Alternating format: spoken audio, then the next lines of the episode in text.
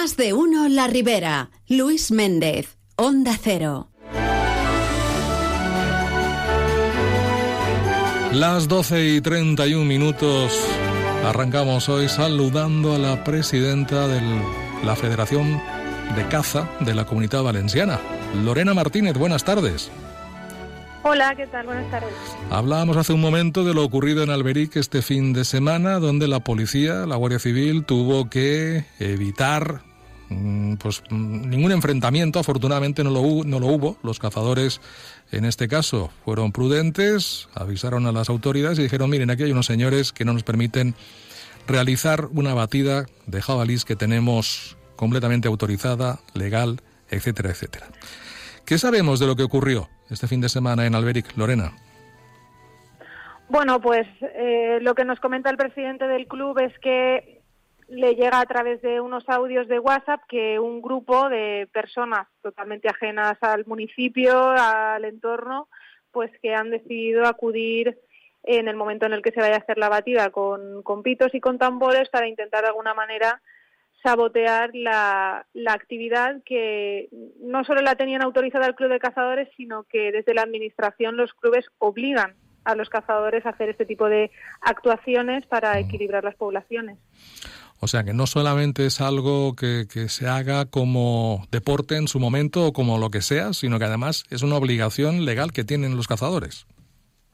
Correcto. Eh, la caza en la comunidad valenciana es la caza social, es la caza de los pueblos donde las propias personas que viven en el pueblo son los cazadores que luego organizan esta, estas batidas. Nunca tenemos problemas con la gente del propio pueblo porque son los que padecen eh, los prejuicios de esta sobreabundancia, los que van con cuidado en la carretera para que no se les cruce un jabalí, los agricultores que se levantan y temen porque sus cosechas estén dañadas por lo que pueden hacer estos animales, los que van a sacar la basura y tienen miedo de que les aparezca un jabalí ahí y la propia gente del pueblo necesita que se hagan este tipo de actuaciones porque necesitan vivir seguros.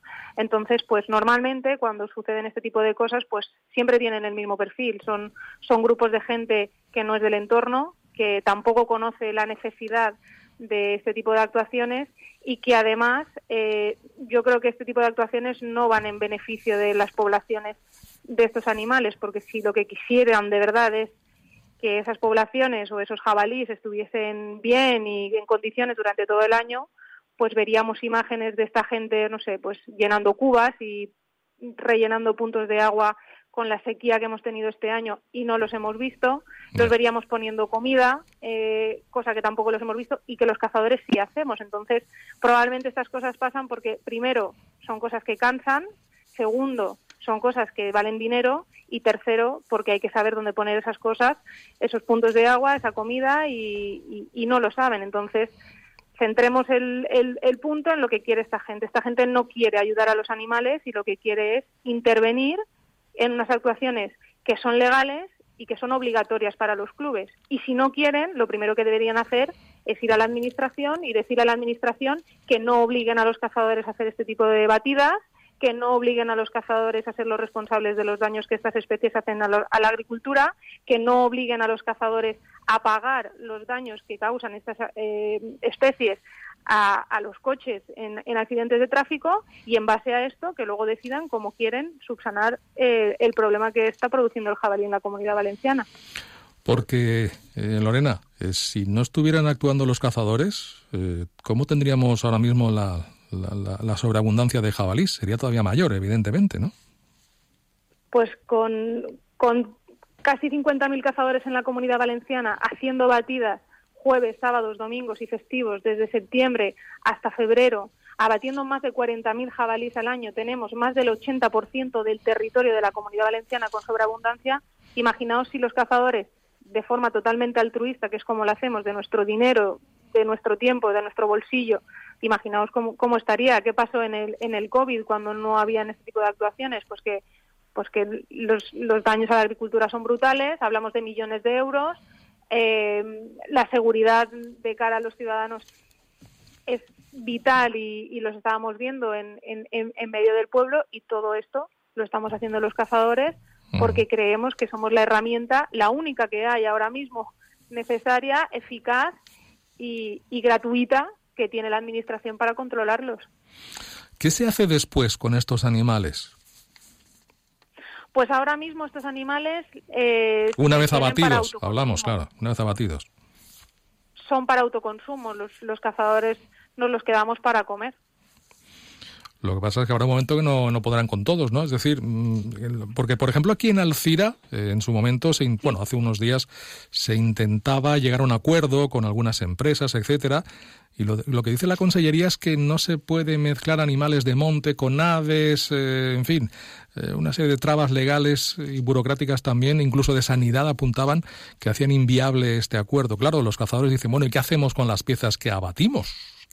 ¿Qué hacemos con ellas? Nosotros para poder comercializar o donar a terceros esa carne de caza, lo que tienen que hacer es pasar por unas salas de inspección de carne de caza que no dejan de ser unas salas habilitadas, que estén alicatadas y que tengan agua, donde un veterinario pues analice esas, esas piezas para poder dárselas a un tercero. En la Comunidad Valenciana de momento no tenemos ni una sola sala de inspección de este tipo de carne y por tanto la carne no puede ir a un tercero y la tenemos que autoconsumir nosotros. Pues eso tampoco es una solución, ¿no? No, y por eso estamos trabajando. Es complejo porque interviene la Consellería de Medio Ambiente, interviene Agricultura, interviene Sanidad y lo que necesitamos es que nos den una salida también a esos a esos animales que estamos abatiendo y que, pues como has dicho, tenemos las neveras llenas.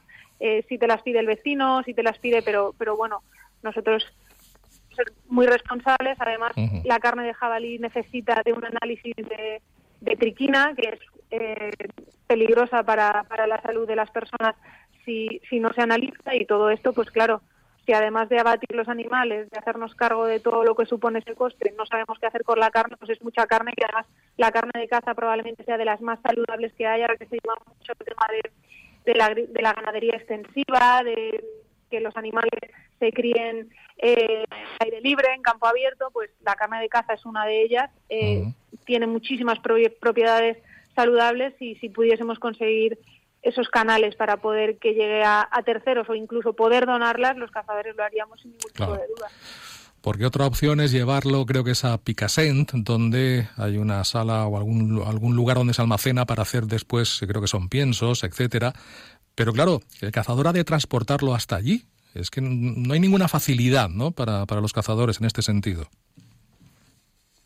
No la hay. De hecho, pues hay un coste además eh, para poder, poder llevar esa carne allí y, la verdad es que nos resulta bastante complicado todo porque, porque el trabajo que estamos haciendo yo creo que no se puede comparar con ninguna otra actividad que se haga en, en, el monte, por ejemplo. O sea, nadie hace tanto por tan poco y además pagando. O sea, que de alguna manera todo esto hay que regularlo y hay que darle una salida para que no solo sea una herramienta efectiva a nivel del equilibrio de las poblaciones, sino que también ayude a dotar de, carne a pues a, comedores sociales incluso o a comercializarlo con una de las carnes más saludables. Eh, también hay que recordar, Lorena, que, que ahora mismo eh, está contempladas multas importantes para aquellos que obstaculicen la labor de los cazadores. Correcto. Nosotros peleamos mucho desde la Federación durante este año para que la ley de caza cambiase este tipo de infracción que estaba considerado como leve y que ahora pase a grave para que comporte también una infracción administrativa a nivel económico desde los 300 a los 3.000 euros para todas aquellas personas pues que se dedican a eso, a, a molestar, porque es lo único que consiguen, y a interrumpir una actividad que, que tenemos que hacer por obligación y que además es muy necesaria para gente de, del propio municipio. Entonces, hemos conseguido que se cambiase y que a partir de este año ya haya una infracción, una penalización económica para este tipo de acciones y vamos a continuar defendiendo absolutamente cualquier intento de, de boicot en cualquier de, en cualquiera de las actividades que realicen los cazadores valencianos. Y el modo de actuar es este, ¿no? Este es el correcto, Lorena, no llegar al enfrentamiento, sino avisar a las autoridades y que se encarguen ellas. Correcto, nunca, nunca, los cazadores nunca nos enfrentamos porque sabemos muy bien lo que supone. Eh, siempre llamamos a Guardia Civil, agentes medioambientales, policía local y son ellos los que se encargan de que si alguien ve que se está haciendo una cacería, ve una tablilla donde pone se está haciendo una cacería, pues que respeten esa actividad que es tan necesaria que que, la gente del pueblo necesita que se haga y que está muy bien que la gente pues eh, salga a pasear un sábado con bici o vaya a una excursión a la montaña, pero que entiendan también que el monte es de todos, pero los responsables y los que pagamos por los daños que producen la actividad somos nosotros. Entonces deberíamos tener ese respeto que en las zonas de interior y en las zonas más rurales sí lo tenemos y estamos considerados pues como lo que somos una herramienta fundamental, pero sí que es cierto que la gente que desconoce todo lo que supone la caza pues pues no lo entiende y lo que intenta pues es hacer este este tipo de, actuaciones que, no consiguen nada más que entorpecer una actividad que va a provocar más daños a la gente que vive en ese pueblo. Bueno, y esos mismos que van a veces de paseo por la bici y por el campo, etcétera, hombre, pues el día que se encuentren con un jabalí, a ver qué hacen. ¿eh? Cuidado con esto, que estos animalitos no son nada sociables, así que mucho cuidado. Correcto, el jabalí es grande, es peligroso, eh, ataca en el momento en el que se siente acosado y, y es un peligro que la gente tiene que entender. Esto no es un gatito ni un perrito de los que puedes ver por la calle para acariciarlo, entonces es necesario que haya un control. Nosotros lo estamos haciendo de la forma más exigente posible y, son millones de euros los que invertimos en el, en el medio natural, no solo en actuaciones de caza, sino en mantener todas las poblaciones con esas mejoras de puntos de agua, comederos, bebederos, siembras. Y creo que es un trabajo que sí está muy reconocido en el interior y en las zonas más rurales, pero que todavía necesita de mucha pedagogía y de mucha educación para las zonas más urbanas donde han perdido ese contacto con, con el mundo rural, que pasa también en otros aspectos como el de la, agricultura y que si ignoran de algo, lo primero que tendrían que hacer es conocerlo y a partir de ahí pues ya tomar el tipo de decisión que consideren. Bueno, y para concluir, Lorena, eh, ¿cómo andamos de salud en la federación? ¿Cómo andamos de, miembros, de componentes, de, músculo, en definitiva? Eh, pues estamos muy contentos porque el 2023 fue un año duro, salimos a la calle, nos manifestamos, bueno, fue un año complicado y la verdad es que mm, al cerrar el año notamos ese apoyo por parte de, de los cazadores con un aumento en el número de federados, que es algo te agradecemos muchísimo porque mm, en una tendencia con carencia de relevo generacional que la gente confíe en la federación, esté con nosotros y aumentemos el número de federados, pues es un impulso que nos da para seguir trabajando. En cuanto a mujeres también, ¿va aumentando el número? Sí, también. La verdad es que por desgracia somos muy poquitas, entonces tenemos la suerte de que a pocas que se vayan uniendo, pues va aumentando más, pero casi que el 50% ha aumentado en un 50% el número de mujeres que practican esta actividad y a pesar de ser un deporte en el que la mayoría son hombres, pues fomentamos mucho la participación de la mujer, no es para nada un sector machista, sino todo lo contrario, lo digo por por voz propia porque la verdad es que nos ayudan mucho y, y tienen muchas ganas de que vengan más mujeres, así que nosotros desde la federación seguimos con jornadas, seguimos con, con jornadas para, para ayudar a las mujeres a que se acerquen a nuestro mundo y lo conozcan y muy contentos de que cada vez hayan más. Pues yo le agradezco mucho que nos haya acompañado Lorena Martínez, presidenta de la Federación de Caza de la Comunidad Valenciana, y que nos haya puesto al día de cómo está este colectivo y de alguna manera también pues eh, de las circunstancias que rodean ahora mismo al asunto de los jabalíes, que no son pocas. Gracias, muy amable, hasta otra.